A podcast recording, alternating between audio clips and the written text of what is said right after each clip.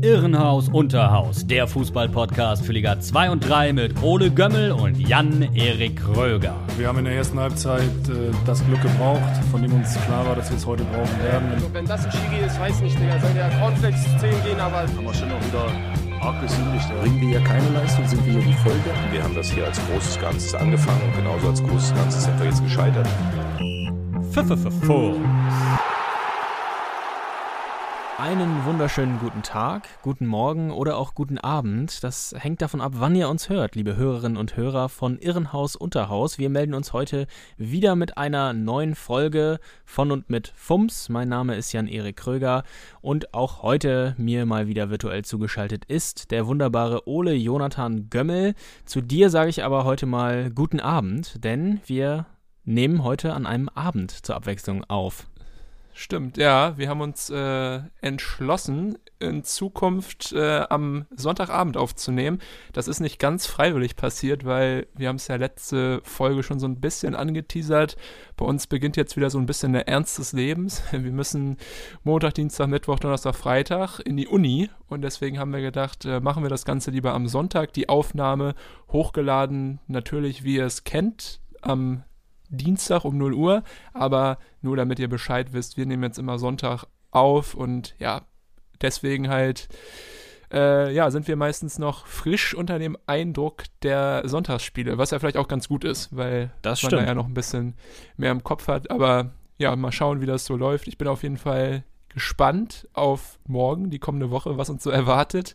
Aber äh, natürlich auch äh, froh, dass das hier alles äh, weiterläuft und dass wir es hoffentlich äh, auch alles hinbekommen, neben Uni und äh, anderen Verpflichtungen. Aber ich denke mal, äh, das, das kriegen wir schon hin. Ja. Oder? Den Spagat, den Champ, Dad, lass uns noch ein paar Bälle im Garten werfen gehen. Genau. Ähm, ja, das kriegen wir doch hin. Und äh, dass wir heute abends aufnehmen, wollen wir aber nicht. Deshalb wollen wir nicht in eine ja, bettlägerische Stimmung schon verfallen. Ist noch nicht Kinderbettzeit für uns. Ähm, wir beschäftigen uns mal wieder mit dem zurückliegenden Geschehen am Spieltag. Und da muss ich Mhm. dich äh, am Anfang erstmal fragen, Ole, warst du am Wochenende im Stadion? Leider nicht. Nee, äh, war ich nicht. Dazu auch eine ganz einfache Erklärung. Selbst wenn ich gewollt hätte, hätte ich nicht gedurft. Weil du spielst darauf an, Hansa Rostock hat die, hat die Pforten wieder aufgemacht und äh, Menschen ins Stadion gelassen. Aber das durften nur Leute, also nur Leute durften das Spiel besuchen gegen den Hallischen FC, die auch in Rostock gemeldet sind. Ähm, ist auch verständlich, weil Rostock äh, im deutschen Vergleich den viertniedrigsten Inzidenzwert, also sieben Tage Inzidenz. Ihr kennt den ganzen, äh, ja, das ganze Ding mittlerweile, wie viel Menschen sich pro 100.000 Einwohner innerhalb sieben Tage infizieren. Da ist Rostock am viertniedrigsten in ganz Deutschland, nämlich nur 22,9 Leute infizieren sich da und deswegen, ja, hat äh, Hansa das äh, schon so ein bisschen geplant die letzten paar Wochen. Okay, vielleicht können wir bald mal wieder eine Rückkehr der Fans ins Stadion ermöglichen. Und am Donnerstagabend war es dann soweit, da hat die Landesregierung von Mecklenburg-Vorpommern in Schwerin dann gesagt, äh, ja, das überzeugt uns. Wir erlauben euch das, FC Hansa Rostock, ähm, macht mal und äh, lasst die Leute wieder ins Stadion. Und äh, ja, so konnte wieder von einer kleinen Kulisse gekickt werden. Klein ist dabei wirklich sehr klein.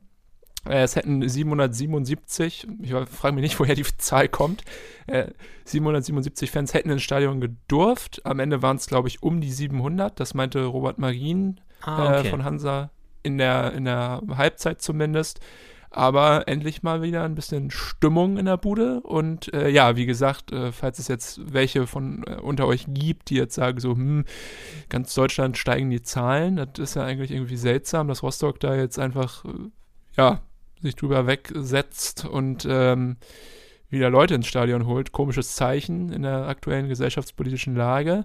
Aber wie gesagt, die Inzidenz sehr niedrig in Rostock und außerdem Masken- und Abstand Abstandspflicht. Es war nämlich tatsächlich so, dass äh, im kompletten Stadion verteilt Menschen saßen, also nicht irgendwie auf einer Tribüne zusammengefercht, wie das ja teilweise war letzten Sommer, als wieder Fans ins Stadion durften, sondern wirklich sehr weit auseinander, immer nur in Zweiergrüppchen. Jeder getestet, Mhm. der ins Stadion wollte und ähm, laut Robert Marien auch äh, nur negative Tests.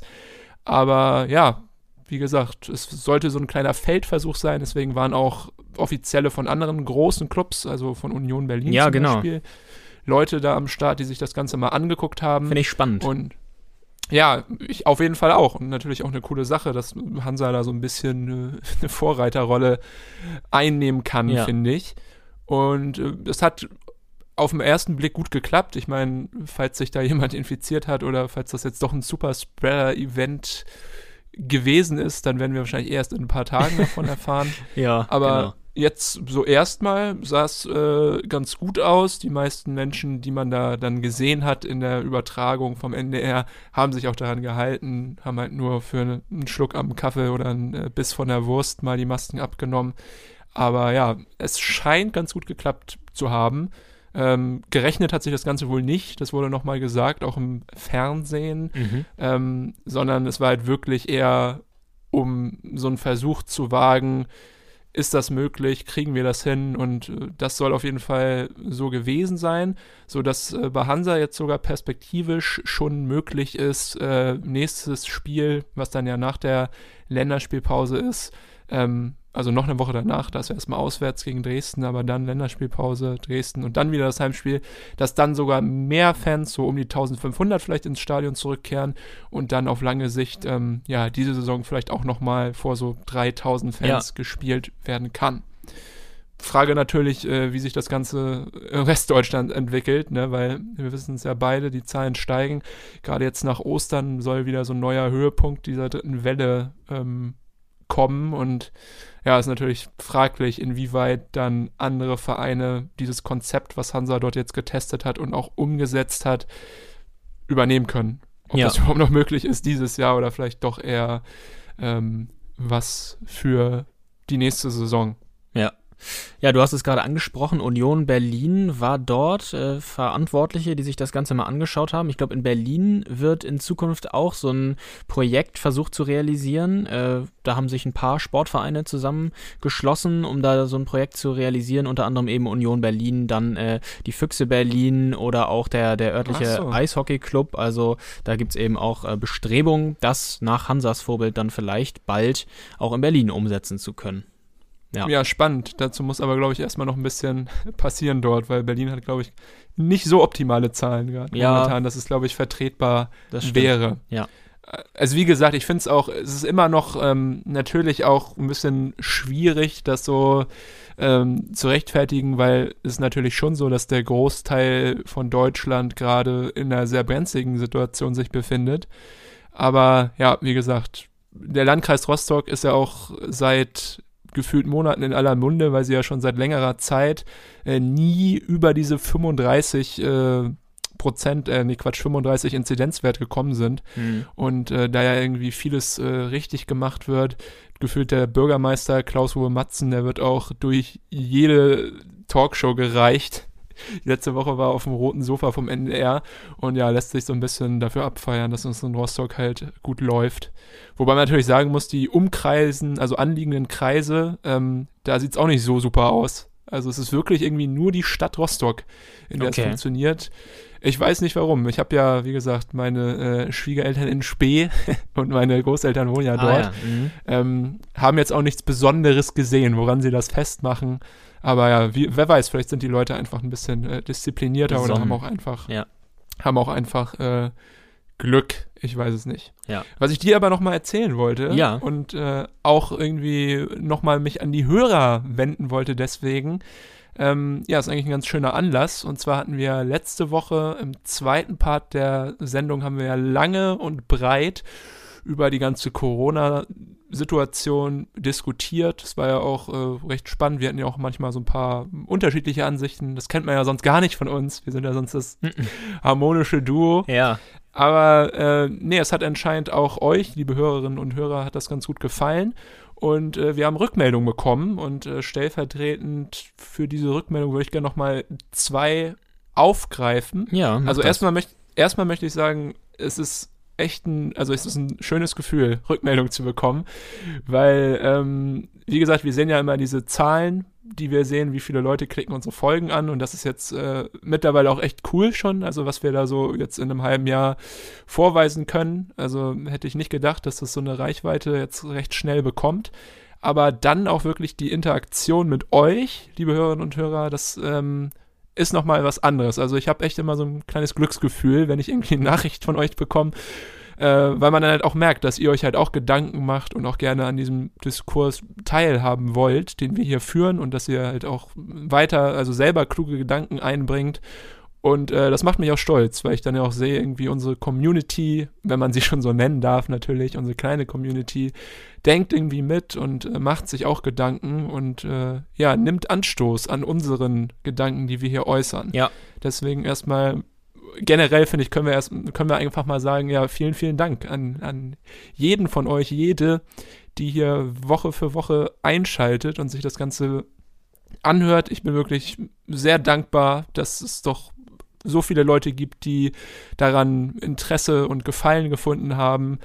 Und äh, ja, deswegen wirklich, wirklich auch ein bisschen stolz auf dieses ganze Projekt weil gerade das, diese Rückmeldung, ähm, verbunden mit Meinungen, die wir von euch bekommen, ist eigentlich das Schönste, was es gibt, oder? Ja, das macht auf jeden Fall Spaß und gibt dem ganzen Gelaber, was wir hier von uns geben, natürlich nochmal mehr einen Sinn, wenn das auch äh, auf offene Ohren trifft und äh, wie du gerade schon meintest, sich die Hörer da auch ihre Gedanken zu machen und mit uns interagieren, das macht das Ganze umso schöner.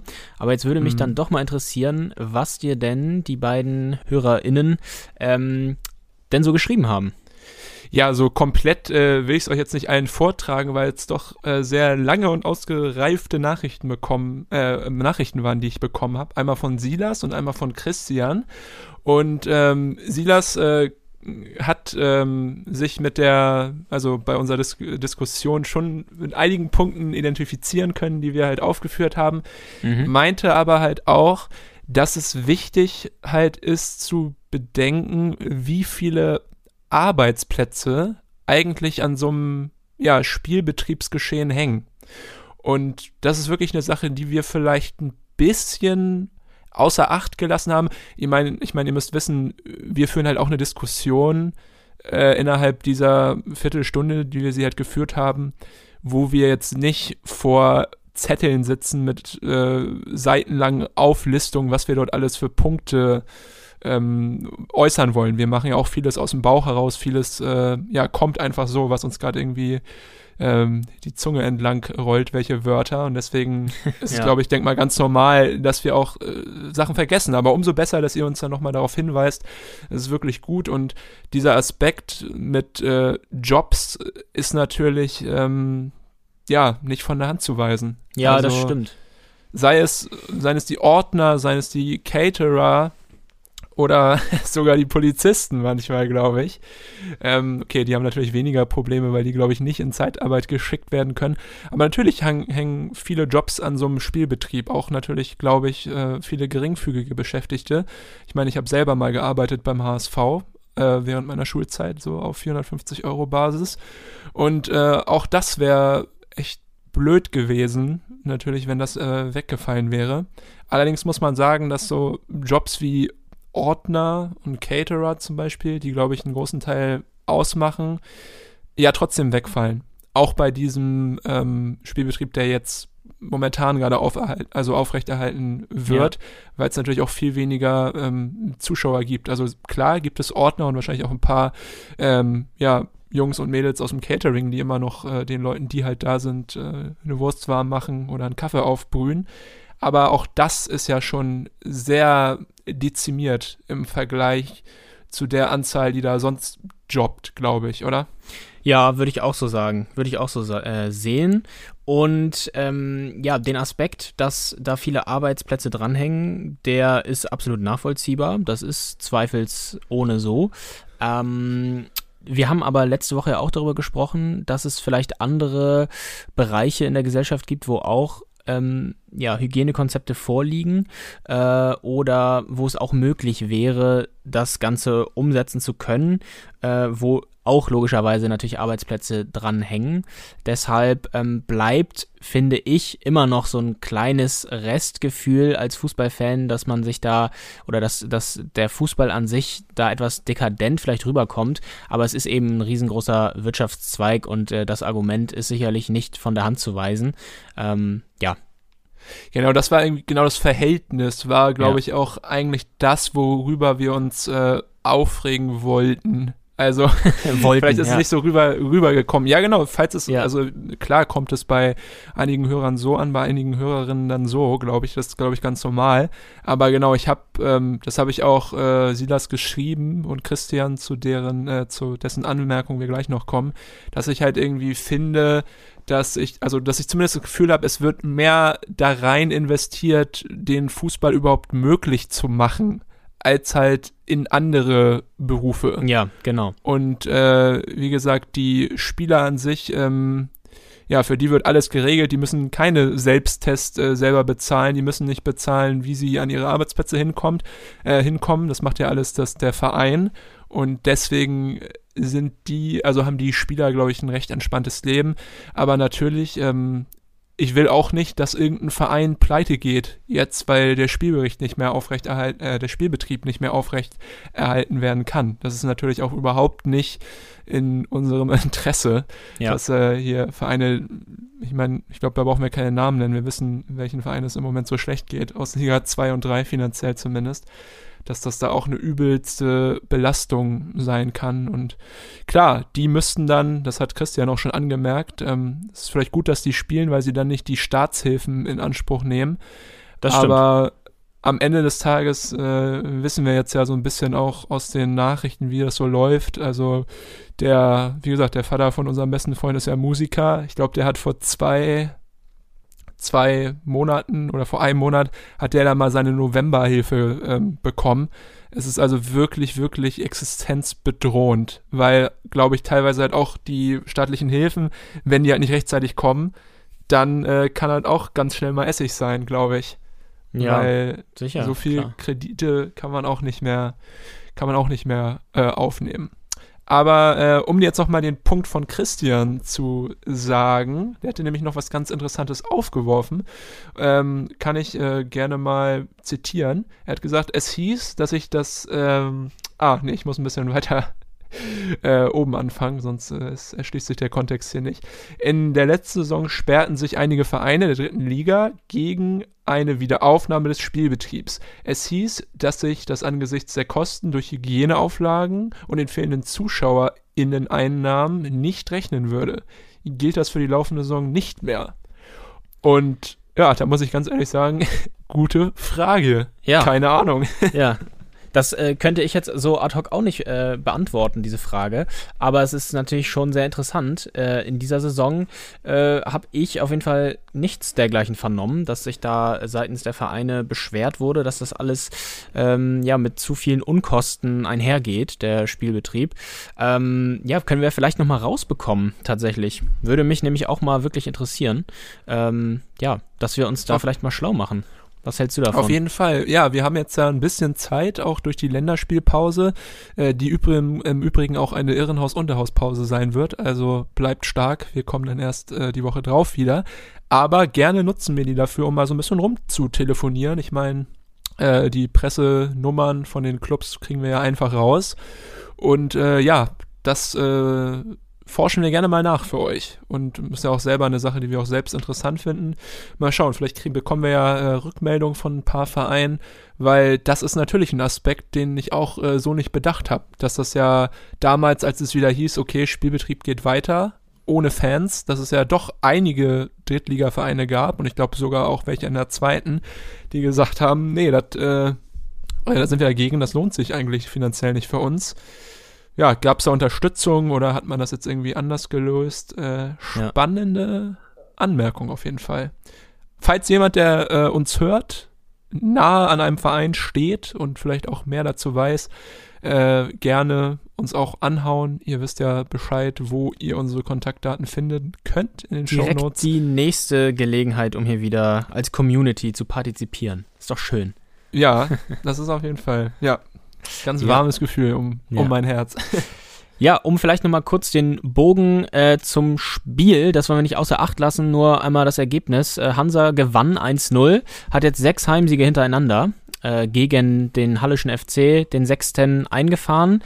Das gab es noch nie und aus den letzten 13 Spielen elf Siege geholt.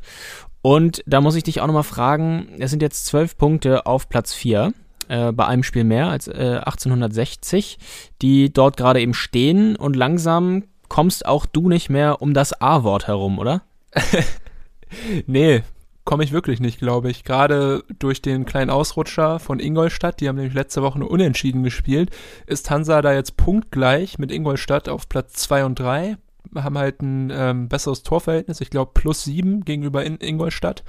Ähm, ja, ich bin begeistert und nach wie vor auch etwas verwundert, weil äh, ja, ähnlich so wie beim HSV gab es auch bei Hansa in den letzten Saison immer so einen kleinen Leistungseinbruch aber der scheint dieses Jahr auszubleiben und natürlich, ich meine, sind noch neun Spieltage. Langsam, so langsam äh, steigt in mir natürlich auch die Hoffnung, dass das so bleibt. Äh, ja. Einmal nochmal zur Vervollständigung: 1860 spielt ja gegen Dynamo Dresden. Morgen Abend, beziehungsweise heute, wenn ihr das hört, nachts, haben sie gespielt. Die können halt noch ein bisschen was gut machen und könnten dann wieder auf neun Punkte an Hansa und Ingolstadt ranrücken. Äh, was aber gar nicht so schlimm wäre, weil dann Dresden halt oben wiederum nur noch ein Punkt entfernt wäre. Also ich glaube, dass dieser Dreikampf da zwischen Hansa, Ingolstadt und Dresden richtig, richtig spannend wird. Ja, und du hast es vorhin ja auch schon erwähnt, nach der Länderspielpause gibt es das Duell Dresden gegen Rostock, äh, das absolute Topspiel. Können wir auch gespannt sein. Ja, stimmt, am 4.4. Ich bin auch gespannt. Äh, einmal noch mal kurz, ähm, jetzt machen wir mal hier kurz äh, interne Redaktionssitzung in der Sendung. Wir haben ja eigentlich gesagt, äh, ja. wir wollen jetzt äh, erstmal über zweite Liga reden, aber ich finde, jetzt wo wir doch noch mal äh, reingebogen sind in Liga 3, können wir uns eigentlich auch äh, erstmal dem Spiel widmen aus der dritten Liga, welches ja. wir besprechen wollten. Das können ist wir das in Ordnung für dich? Tun. Ist für mich völlig in Ordnung. Ich danke dir, so das ist drum bittest. So, so, toll, dass du bist einfach so ein flexibler, cooler, ja. junger Typ. Das ist einfach. äh, ja, vielleicht könnt ihr es euch schon denken. Ähm, wir befassen uns mit dem Abstiegsknüller Magdeburg gegen Kaiserslautern. Ja, und äh, der FCM, der hat das Kellerduell des 29. Spieltags für sich entschieden. Äh, das Spiel war ziemlich zerfahren. Am Ende stand es 1 zu 0 für Magdeburg. Äh, ja, das Spiel war wirklich zerfahren, also so wie man es sich eigentlich vorher vorgestellt hat. Viele Freistöße, viele Nickeligkeiten. Ähm, auf lauterer Seite war aus meiner Sicht Marvin Pourier mal wieder vielleicht der unglückliche Mann vorne. Der vergab Unfassbar, nämlich ja mehrere richtig gute Möglichkeiten. Und äh, vorher die letzten beiden Spiele, letzte Woche das Spiel fiel ja aus, der Lauterer gegen Zwickau, aber davor die beiden mhm. Spiele, die verpasste Pourier, weil anscheinend sein Fitnesszustand etwas zu wünschen übrig ließ. Und immer noch ist er der Top-Torjäger von Kaiserslautern mit sieben Toren. Also, auf ja. ihn sollte man vielleicht nicht verzichten, aber dann muss er die Dinger in Zukunft auch mal wieder reinmachen. Und ja, Kaiserslautern war richtig bemüht es ist wie verhext, ja. Es ist wie verhext, um das hier nochmal unterzubringen, das stimmt. Und äh, ja, Redondo hatte auch noch eine, eine ganz gute Chance. Defensiv waren sie aber einfach wieder mal nicht so wirklich auf der Höhe und ließen auch einiges zu. Das äußerte sich dann in der 56. Minute durch ein Gegentor von Attik, den wir hier auch schon öfter mal in der Vergangenheit erwähnt hatten. Starker Mann immer noch, eine richtige Verstärkung für Magdeburg. Der war da im Strafraum plötzlich ziemlich frei. Ich glaube, Jean Zimmer war das da, der für meine Begriffe verschlafen hatte und ihn da aus den Augen mhm. verloren hatte. Und so konnte er dann seelenruhig äh, die Führung erzielen. Magdeburg hatte dann sogar noch weitere Chancen.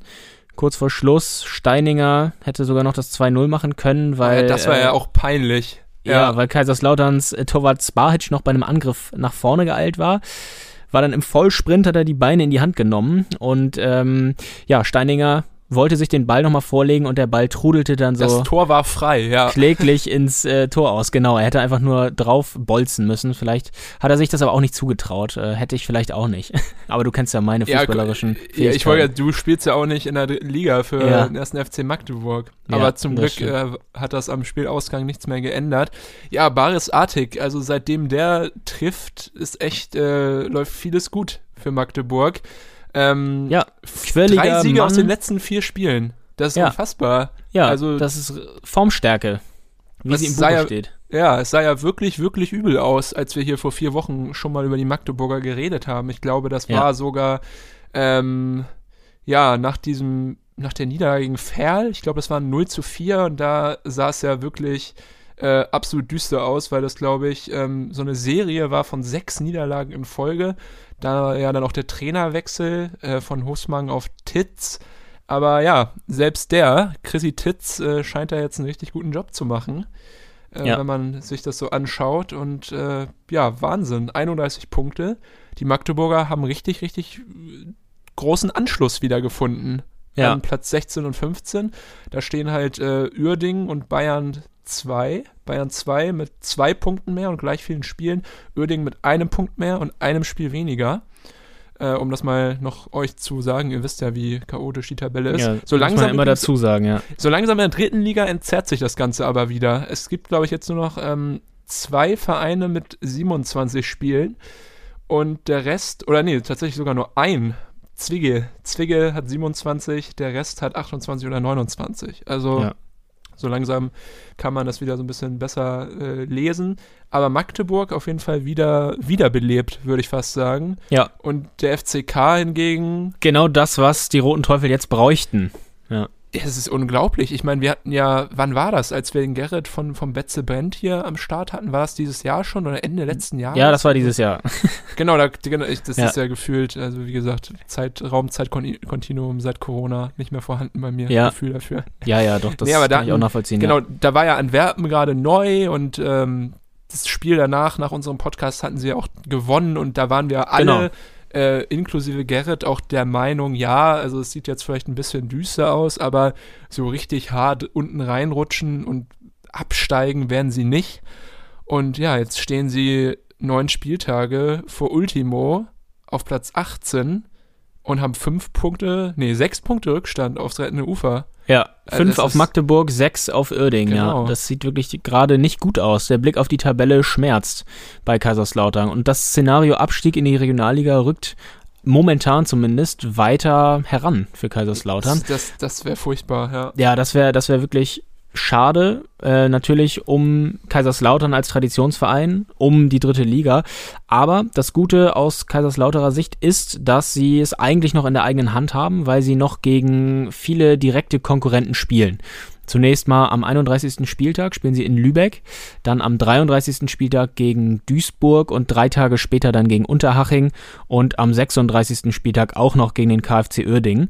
Und da sollten sie auf jeden Fall zusehen, dass sie gewinnen. Da müssen nämlich die fehlenden Siege reingeholt werden. Denn wenn man mal in die, auf die Tabelle schaut, mit vier Siegen hat Kaiserslautern die mit Abstand wenigsten Siege auf der Habenseite. Also, ja, drei Lübeck Punkte müssen her. Auf jeden Fall. Lübeck jetzt ja sogar in so einem kleinen, ja, Formhoch ist vielleicht ein bisschen zu viel gesagt, aber nur eine Niederlage aus den letzten fünf Spielen, dreimal unentschieden hintereinander. Ähm, mühsam ernährt sich das Eichhörnchen, das Lübecker Eichhörnchen. Ja, Würde ich das. Marzipan-Eichhörnchen. Ähm, Eichhörnchen. Ja, punktgleich mit Kaiserslautern, das muss man sich ja auf der Zunge zergehen lassen. Ja, also- das hätte sich Lübeck vor drei Jahren wahrscheinlich auch nicht gedacht. Nee, und Kaiserslautern noch viel weniger. Ja, beide Aber nicht. jetzt ja, glaube ich, auch noch in der zweiten Liga gewesen. Genau. Naja, mal schauen, äh, was da so abgeht. Aber lass uns doch mal eine Liga höher gehen. Was hältst du davon? Ja, halte ich viel von. Zweite Bundesliga. Mm, Wir haben ja manche Vereine da schon gehabt, über die wir in der letzten Zeit relativ viele Worte verloren haben und manche eben auch, die dem Ganzen ein bisschen zum Opfer fielen. Ein Verein ist Erzgebirge Aue, die befinden sich nämlich gerade im Tabellenmittelfeld, stehen jetzt wieder auf Platz 8, weil sie nämlich gegen den SV Sandhausen mit 2 zu 0 gewonnen haben. Das Thema Corona, auch in Aue ein Thema logischerweise weil nämlich zwei Spieler das Coronavirus haben, noch, nämlich Fandrich und Zulinski.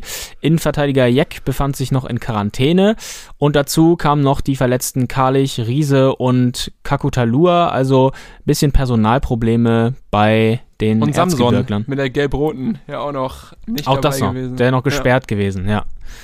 Sandhausen war die spielbestimmende Mannschaft in der ersten Hälfte.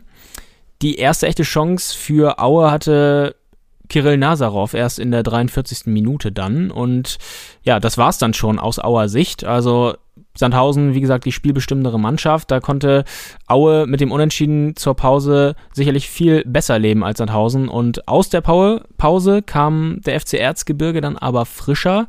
Und dann war es Florian Krüger, der in der 54. Minute goldrichtig am langen Pfosten stand, äh, staubte er ziemlich in Stürmermanier zur Führung ab. Krüger, mhm. über den haben wir auch schon öfter mal ein paar Worte verloren, ist sowas wie der Offensivmann der Sachsen in diesem Jahr. Hat jetzt sein elftes Saisontor erzielt, ist jetzt auch bei der U21 für die anstehende EM-Vorrunde eingeladen worden. Glaubst du, dass Aue den über die Saison hinaus halten kann? Naja, das ist die Frage. Ne? Ich glaube, er hat Vertrag bis 2023, also vertraglich ja. ja. Aber ich denke mal, elf Tore, sechs Vorlagen sind schon eine ordentliche Hausnummer. Und ich glaube, ja. dass da auch äh, andere Teams anklopfen werden nach der Saison. Und ich denke mal, wenn der Preis stimmt, dann ist das, glaube ich, ähnlich wie mit äh, Pascal Köpke vor ein paar Jahren, dass dann stimmt. auch Aue sagt, ja, komm, dann nehmen wir das Geld und ähm, investieren. Ja, 4 Millionen Marktwert gerade. Krüger? Ja.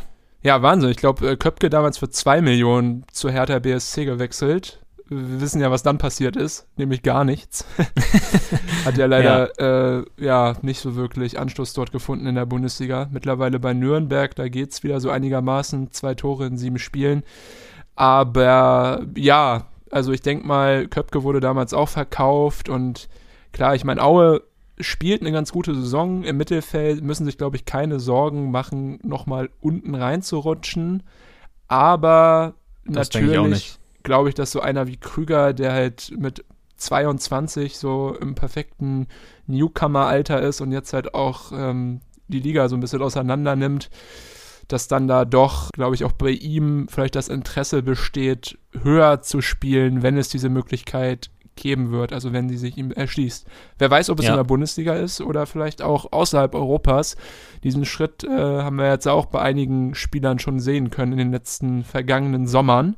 Ich bin sehr gespannt. Aber ja, Krüger absolut, äh, von ihm absolut begeistert. Also ja. wenn der so Außer, weiter Außerhalb Europas. Außerhalb Europas, habe ich jetzt gerade gesagt? Ja, hast du gerade gesagt. Ich meine, außerhalb Deutschland. Ja, vielleicht so, wechselt okay. er auch zu Fluminense oder zu, Ja, oder nach Südkorea, so wie genau, Lukas Hinterseher. Busan Ipark. ja, wer weiß. Ja. Nee, Krüger, ich finde das, ich hatte das so ein bisschen, das habe ich dir ja auch äh, erzählt vorhin, so ein ja. bisschen ähm, ihn so vom Spielstil, erinnert er mich ein bisschen an Pascal Köpke oder so, Timo Werner, so schnell und abschlussstark. Aber ich hatte total vergessen, dass der ja auch echt groß ist. Er ist 1,86, ja. ähm, bringt trotzdem diese Schnelligkeit mit und äh, ich glaube, das ist eine, eine ganz äh, brenzliche Mischung. Und ja, ich glaube, also find, Zweitligaspieler, ja. finde ich, hat er echt ein schönes Gesamtpaket. Also ja, ist dynamisch, ist schnell, ist groß, körperlich auch im Strafraum präsent und hat auch ja diesen typischen Stürmerinstinkt, wie er jetzt unter Beweis gestellt hat. Also ist wirklich ein interessanter Mann und äh, er hat ja schon mal drei Jahre in der Schalke-Jugend verbracht. Also ja. vielleicht ist er ja einer für Schalke, für den Schalker Neuanfang in der zweiten Liga. Wer eigentlich nicht, da haben wir schon so einige ins Gespräch Glaubst gebracht du, äh, in den letzten. Ich glaube tatsächlich, dass ähm, das doch, also außer er hat jetzt da noch super harte Verbindungen emotional hin, ähm, glaube ich, dass er sonst sich dann doch eher entscheiden würde zu einem ambitionierten Bundesliga-Aufsteiger, beziehungsweise ähm, ja. ja, so Bundesliga-Club zu wechseln. Ich weiß, glaube ich sogar, Tobi Kröger, der Transfermarkt-Guru, der letztens bei uns in der Sendung war, hatten wir auch so ein bisschen über Kröger geredet und er meinte ja, ja noch so, ja, also ich habe einen Verein in den, äh, im Hinterkopf, wo er gerne hinwechseln soll, der, dazu äußere ich mich jetzt aber nicht und ich glaube, damit meinte er seinen Herzensverein, den HSV und ja. äh, sollten die Hamburger aufsteigen, da könnte ich mir das auch gut vorstellen, dass äh, Krüger vielleicht interessant ist, weil der HSV hat Geld. Der HSV ist ein Big Market, obwohl sie natürlich jetzt auch äh, ja, recht lange in der zweiten Liga waren. Es ist trotzdem natürlich Großstadt, Strahlkraft dieser Verein und ich glaube, der HSV hat auch immer wieder das Potenzial, auch im ersten Jahr Bundesliga, wenn sie wieder aufsteigen sollten, weiter oben mitzuspielen und nicht direkt wieder gegen den Abstiegskampf. Ja. Weil halt finanziell alles möglich ist. Deswegen finde ich HSV, den HSV vielleicht interessant. Ja. Aber wer weiß, vielleicht, äh, Krüger kommt, glaube ich, aus Sachsen-Anhalt, also nicht so weit weg vom, vom Erzgebirge. Vielleicht ist er ja auch irgendwie der Region verbunden. Mittlerweile ist er jetzt auch schon, glaube ich, seit 2018 im Verein ähm, ja. bei, bei Aue. Ich meine, das ist ja auch schon eine lange Zeit und dort hat er ja auch sozusagen irgendwie das Fußballspielen so wirklich auf Profi-Ebene erst gelernt. Vielleicht denkt er sich auch noch so, ja, ich bleibe noch eine halbe Saison, vielleicht auch eine ganze und dann sehen wir ihn noch in der zweiten Liga kicken, was natürlich auch super wäre. Ja, Mal schauen. das wäre gut. Generell wollte ich noch mal sagen zu Aue. Ähm, Wir haben ja schon darüber geredet, die spielen eine ganz solide Saison. Dirk Schuster macht einen guten Job. Letztes Jahr ja eigentlich auch, hat Aue auch eine recht äh, positive Saison gespielt. Dieses Jahr läuft es ähnlich. Ähm, ich mache mir so ein bisschen Sorgen, wenn ich auf den Kader schaue bei Aue, weil das Team von Wismut, wie wir Ja, Ostdeutschen ja gerne sagen, ähm, hat den ältesten Kader der kompletten zweiten Liga. Und wenn wir uns so die Leistungsträger jetzt außerhalb Krügers mal anschauen, das sind äh, Zolinski, würde ich sagen, dann Testrot, Zulechner, Nazarov hat auch noch seine Blitzmomente, auch wenn er jetzt hauptsächlich ähm, ja, eingewechselt wird. Fandrich, Bussmann mit seinem routinierten Verteidigungsspiel, Breitkreuz und Ballas, äh, Ballas. Das sind alles Jungs, die so um die 30 oder älter sind. ja im Und- Tor noch Martin Mendel, 33, Okay, aber ist ja noch kein, kein, 33. kein Fußballeralter Ich wollte für einen Torwart. glaube ich, liefert auch noch, wenn er 38 ist. Aber da muss, also wenn vielleicht Geld für Krüger reinkommt, dann Vielleicht sollte der sich, Umbruch. Genau, sollte sich vielleicht auch mal überlegen, ein bisschen mehr in junge Spieler zu investieren, ähm, dort so ein bisschen mehr einfach äh, ja, reinzustecken, weil sonst äh, sieht es, glaube ich, in ein, zwei Jahren, wenn die ganzen Oldies, die sie ja jetzt schon sind, wirklich old sind, Ja. nicht mehr so gut aus mit der Wett Wettbewerbsfähigkeit in Liga 2. Aber wie gesagt, es ist noch genügend Zeit dort, das jetzt umzusetzen. Und ähm, ich glaube, Aue ist ja auch smart, also seitdem sie aufgestiegen sind, ich glaube, es war 15, 16 oder 14, 15, auf jeden Fall ist es schon länger her, halten sie sich da mit äh, geringen finanziellen Mitteln in der zweiten Liga und Ja. äh, zeigen sogar manchmal recht ansehnlichen Fußball. Also eigentlich ein äh, gutes Beispiel, dass man auch als ähm, Ostclub irgendwie, der vielleicht nicht so die finanziellen Möglichkeiten hat und auch nicht aus so einer äh, super tollen Metropole kommt, ja, mit ähm, ehrlicher Fußballarbeit und ja, so ein bisschen einer Vision äh, die Klasse halten kann. Und Ja. äh, das finde ich eigentlich cool. Also, weil gerade Aue, die hatten jetzt ja auch ein richtig hartes Programm. Glaube, seit Februar nur gegen so vermeintliche Top-Clubs gespielt. Genau, gegen HSV unentschieden, dann gegen Heidenheim verloren, dann gegen Bochum gewonnen, gegen Kiel auch nur knapp 1 zu 0 verloren, dann gegen Hannover unentschieden, gegen Darmstadt hatten wir letzte Woche drüber gesprochen, gab es auf den Sack. Und äh, jetzt wieder der Sieg gegen Sandhausen. Also diese Phase haben die Auer recht gut überstanden. Und äh, ja, jetzt kommen halt äh, so Clubs wie Regensburg, St. Pauli, Karlsruhe, Nürnberg und Braunschweig. Und da sehe ich doch durchaus auch noch die Möglichkeit, Siege einzuholen für die Pfeilchen. Und das ja, absolut. kann dann auch doch nochmal wieder zu einem sehr versöhnlichen Saisonabschluss führen. Also ich glaube nicht, dass sie sich nochmal oben einschalten, aber so, so bis Platz 5 äh, sehe ich das durchaus realistisch, als realistisch an, dass sie sich da nochmal Ja. äh, vorarbeiten, glaube ich. Ja, das stimmt. Ja, äh, 2016 sind sie, glaube ich, auch aufgestiegen, 15, 16 und seitdem, genau, habe ich sie auch oft äh, so auf dem Zettel von wegen, ja, dieses Jahr vielleicht mal Abstiegskampf, vielleicht wird es dieses Jahr mal eng, aber nein, sie halten sich nach wie vor schadlos und davor kann man nur seinen Hut ziehen. Machen wir. Es gab noch ein interessantes Spiel, ein Derby sogar in der zweiten Bundesliga, das Franken-Derby, Greuther Fürth gegen den ersten FC Nürnberg. Heute am Sonntag ist es, äh, hat es stattgefunden. 2 zu 2 hieß es da am Ende. Und das war auch mal wieder ein richtig heißer Ritt, äh, wie so häufig äh, in diesen Derbys. Fürth war da in der ersten halben Stunde die deutlich bessere Mannschaft, hat dann auch sehr früh durch Nielsen per Kopf getroffen.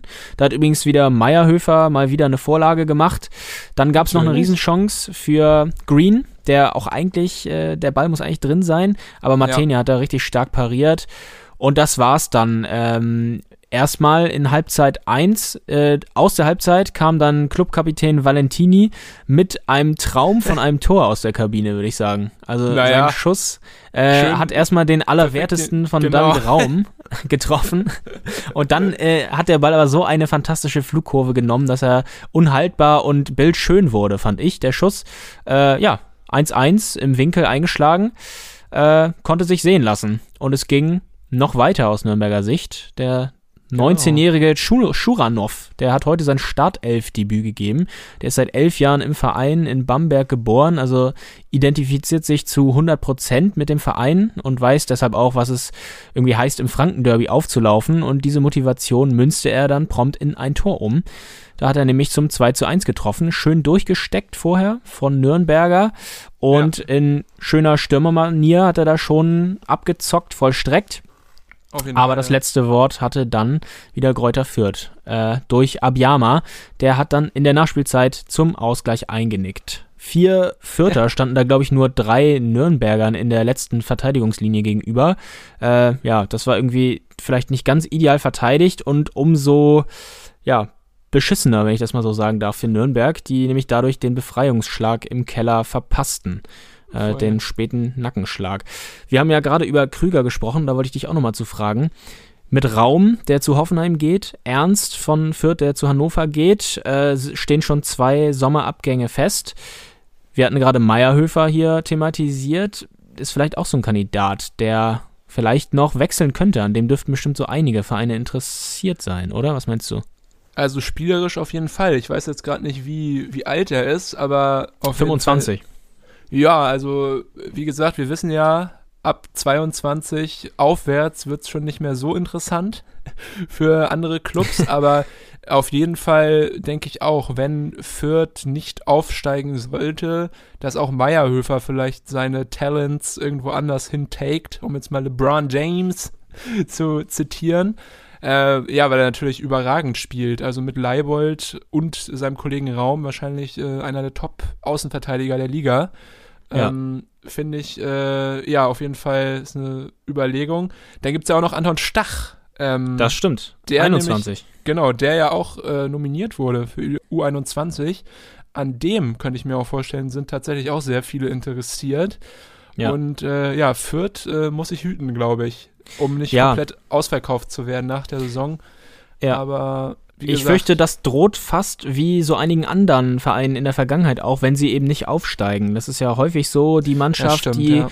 die vielleicht in der Relegation scheitert oder Vierter wird und wirklich eine Bombensaison gespielt hat und äh, vielleicht auch noch den einen oder anderen interessanten jungen Spieler hat, die wird meistens ja aufgekauft von Konkurrenten oder auch von Erstligisten. Deshalb äh, mal schauen, wie das weitergeht. Paul Seguin ist da ja auch noch ein, ein anderer interessanter Mann. Stimmt, der aber auch ja tatsächlich sogar schon einen recht großen Namen hat. Der galt auch ja. mal, er galt als Talent, wie ein Stimmt. Kommilitone mal gesagt hat von uns. Äh, glaube bei Wolfsburg war er doch, glaube ich, ne? Ja, also, genau, ja eine Zeit lang.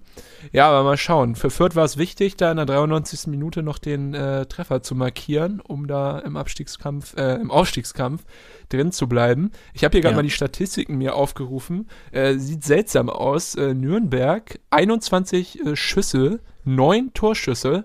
Äh, Fürth hingegen nur 10 und 4. Dafür aber viel mehr Ballbesitz, äh, 62% zu 38 für Fürth und mehr Pässe. Also man hat so ein bisschen gesehen, Fürth hat so in der Favoritenrolle das Spiel kontrolliert. Aber Nürnberg hatte die besseren und auch äh, zahlenmäßig quantitativ ähm, höheren Toraktionen. Also eigentlich ärgerlich auf jeden Fall von Nürnberger ja. Seite. Gerade Schuranov wäre es natürlich zu gönnen äh, gewesen, dort mit seinem ersten Profitor im ersten Profispiel von Anfang an. Ein paar Kurzeinsätze hatte er ja schon, da irgendwie drei Punkte einzutüten, aber leider nein. Übrigens, äh, Schuranov, glaube ich, auch ein interessanter äh, Junge. Der spielt nämlich auch in der U21-Nationalmannschaft der Ukraine. Hat da Ach, wahrscheinlich okay. Wur Wurzeln, denke ich mal. Und äh, ja, ist auch nominiert für die anstehenden Länderspiele für die U21 in der Ukraine. Auf den würde ich mal ein Auge werfen. Ich weiß nicht, vielleicht kriegt er von Trainer Klaus ja so ein bisschen Vertrauen geschenkt und da vielleicht häufiger ran. Das kann nämlich ja auch einer mit seinen 19 Jahren sein. Gott, oh Gott, 2002 geboren. Bin ich eingeschult worden. Äh, kann einer sein, der vielleicht ja. nochmal interessant wird. Und ja, klar, Momentaufnahme. Ich bin häufig begeistert von jungen Spielern, wenn sie einmal gut spielen. Das ja, das, ich ja auch. Das, das da kommt Felix, man immer leicht rein. Das Felix-Platte-Syndrom. Weißt du? Ja, genau. Damals ja, für ja. Schalke einmal die Latte getroffen in der Champions League gegen Real gegen Madrid. Real, ja. Und dann einfach so fünf Jahre danach noch gesagt, so, ja, das wird nochmal ein großer. Oh, der ist eigentlich so gut für die zweite Liga. Ja. ja. Mittlerweile, glaube ich, wissen wir, Felix Platte, ein Zweitligaspieler, aber mehr auch nicht. Aber wer weiß, Schuranov äh, ist ein paar Jährchen jünger. Ähm, ich würde es ihm gönnen, auf jeden Fall. Genauso würde ich auch Nürnberg äh, gönnen, dass sie da, ja, eigentlich geht es ja so los wie letztes Jahr, dass sie da mal ein bisschen wieder aus dem Fahrwasser, aus dem unruhigen Fahrwasser rauskommen. Haben jetzt 29 Punkte. Klar, Ja, ist sechs Punkte. Wenigstens Vorsprung. wird der, ja genau, wenigstens wird der Abstand nicht kleiner im Augenblick. Der ist ja jetzt schon seit, äh, glaube ich, zwei, drei Wochen immer bei sechs Punkten. Aber ja, also Nürnberg, Ja, äh, das kann nicht der Anspruch sein. Und ich warte eigentlich jede Woche darauf, dass sie sich da mal befreien. Aber es gelingt nicht. Also diese Woche war es ja dann aber auch wirklich Pech. Ähm, wenn man sich die Statistiken und den Spielverlauf dann auch anguckt. Ja, Ja. der letzte Sieg ist echt schon lange her für Nürnberg, glaube ich. Also ich glaube vor fünf Wochen war das. Hui. Ja. Naja, aber wer weiß. Wie gesagt, solange Osnabrück, Sandhausen und Würzburg da nicht ihre Hausaufgaben machen und auch mal punkten, kann es ja den BTSV und Nürnberg in dem Fall recht egal sein, wie sie selber spielen. Ja. Aber Braunschweig macht sich ja im Moment ganz gut. Die sind jetzt fünf Spiele ungeschlagen, haben jetzt wieder gepunktet, ein 1-1 Ja. geholt gegen Darmstadt zu Hause. Also das ist ein deutlicher Aufwärtstrend zu so einigen anderen Saisonphasen der Löwen Auf jeden Fall. aus Braunschweig. Ja. Hier heute auch wieder, ne? Hast du es mitbekommen? Mamouche und Burgstaller. Alter, was, Ja. was für ein Duo. Die Starsky und Hutch, die sind ja so am Ballen. Das ist einfach nur schön. Aber ja, ja, echt.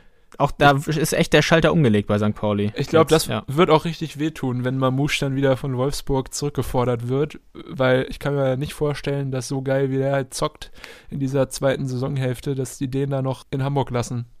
Das stimmt. Erst im Also- Januar gekommen, jetzt in Ja. 13 Spielen, fünf Tore, zwei Assists. Ja, Ganz ja, stark. Burgi brauchen wir eh nicht drüber reden. Nee. Auch wenn er ein bisschen mehr Trinkgeld beim Pizzalieferanten lassen könnte, ist natürlich äh, auch äh, einfach nur klasse, was der gerade abreißt und wie er spielt. Und Rico Benatelli. Gestern, äh, heute in der Startelf gewesen und gestern habe ich ihn noch hier äh, um die Ecke gesehen. Da ist er mir entgegengekommen, als ich hier spazieren gegangen bin. Nur Stars wohnen hier in unserer Nachbarschaft. Ja, unfassbar. Wahnsinn. Ich habe früher ja, ich komme ja aus einem kleinen Vorort, wo es eine japanische Schule gibt. Ich glaube, die größte im Kreis Hamburg oder sogar in ganz Norddeutschland. Und äh, deswegen haben bei mir im Dorf immer die japanischen Spieler gewohnt vom HSV. Unter anderem Sakai und auch Takahara. Takahara Ähm, auch schon, ja. Die hat man dann auch gerne mal Stars. gesehen. Ja, also generell ganz komisch. Bei mir im Dorf auch äh, Stefan Wächter hat da gewohnt und sogar Rüd van Nistelrooy. Shoutout Rüd van Nistelrooy, Ja, der Rüd van Nistelrooy. Rüd van Nistelrooy. Shoutout an Halstenbeek, meiner Heimat. Stark. Ja, Weltstars wohnen damit dort. rühmt man ja. sich, damit rühme ich mich heute noch gern. Ja, Zu Recht. Was, was macht Rüd van Nistelrooy wohl, wohl jetzt gerade in diesem Moment? Weiß es nicht. der ist wahrscheinlich richtig dekadent gerade zu Abend oder so. Ja, lecker, lecker Poffertjes oder irgendeine schöne, obwohl Ja. Poffertjes, glaube ich, belgisch. Oh Gott, oh Gott. Ich glaube, spätestens jetzt sollte uns klar sein, dass es auch jetzt mal reicht für heute. Ja, was ich nur noch ganz kurz, bevor wir hier äh, das Ja. Ganze abrappen, äh, noch sagen wollte, HSV Heidenheim 2-0, ungefährdetes Spiel, aber für mich, äh, für Entertainment sorgte auch noch äh, Trainer Tune vom HSV an der Seitenlinie. Da hat man nämlich Was mal er wieder sehr stark äh, gehört, was er gesagt hat und so wie er da seine Mannschaft anfeuert in jeder Situation, muss ich sagen, das hat mich abgeholt. Also so muss man mich auch anfeuern. Er hat da manchmal gesagt, äh, lohnt sich, lohnt sich, da jetzt hinterher zu gehen äh, und den Sprint zu machen, um den Ball zu bekommen und in den Zweikampf zu gehen. Äh, ja, wie gesagt, holt mich ab. Also wenn ich da der Spieler wäre, dann müsste er allerdings auch sagen, lohnt sich nicht, da hinterher zu Wenn du- laufen, wenn weil du- äh, das nächste Mal hier im Podcast einen Endlosmonolog hältst, was ja uns beiden gerne mal passiert, dann äh, werde ich zwischendurch werde ich mal einwerfen. Lohnt sich, Jan-Erik, lohnt, Lohnt sich, sehr gut, Weitermachen, ja, ja, ja. weitermachen. das Ja, motiviert. Das merke ich mir. Ja, ist gut. Man muss ja auch die Moral, die Moral der Truppe muss gegeben sein. Muss stimmen. Und mit diesen Worten geben wir den Löffel für diese Woche ab, hätte ich fast Ja, gesagt. und auch für nächste Jahr schon. Länderspielpause. Ja, stimmt, ja. Ähm, ja, macht euch keine Sorgen. Wir legen auch mal die Füße hoch und genießen die Länderspiele, äh, soweit wir das halt können, mit den Corona-Gedanken im Hinterkopf. Äh, ja, und wir hören uns dann in zwei Wochen und haben da wahrscheinlich sehr spannende Dinge zu besprechen. Unter anderem Hansa Rostock gegen Dynamo Dresden, wo mir jetzt schon die Beine schlackern. Das glaube ich dir gerne.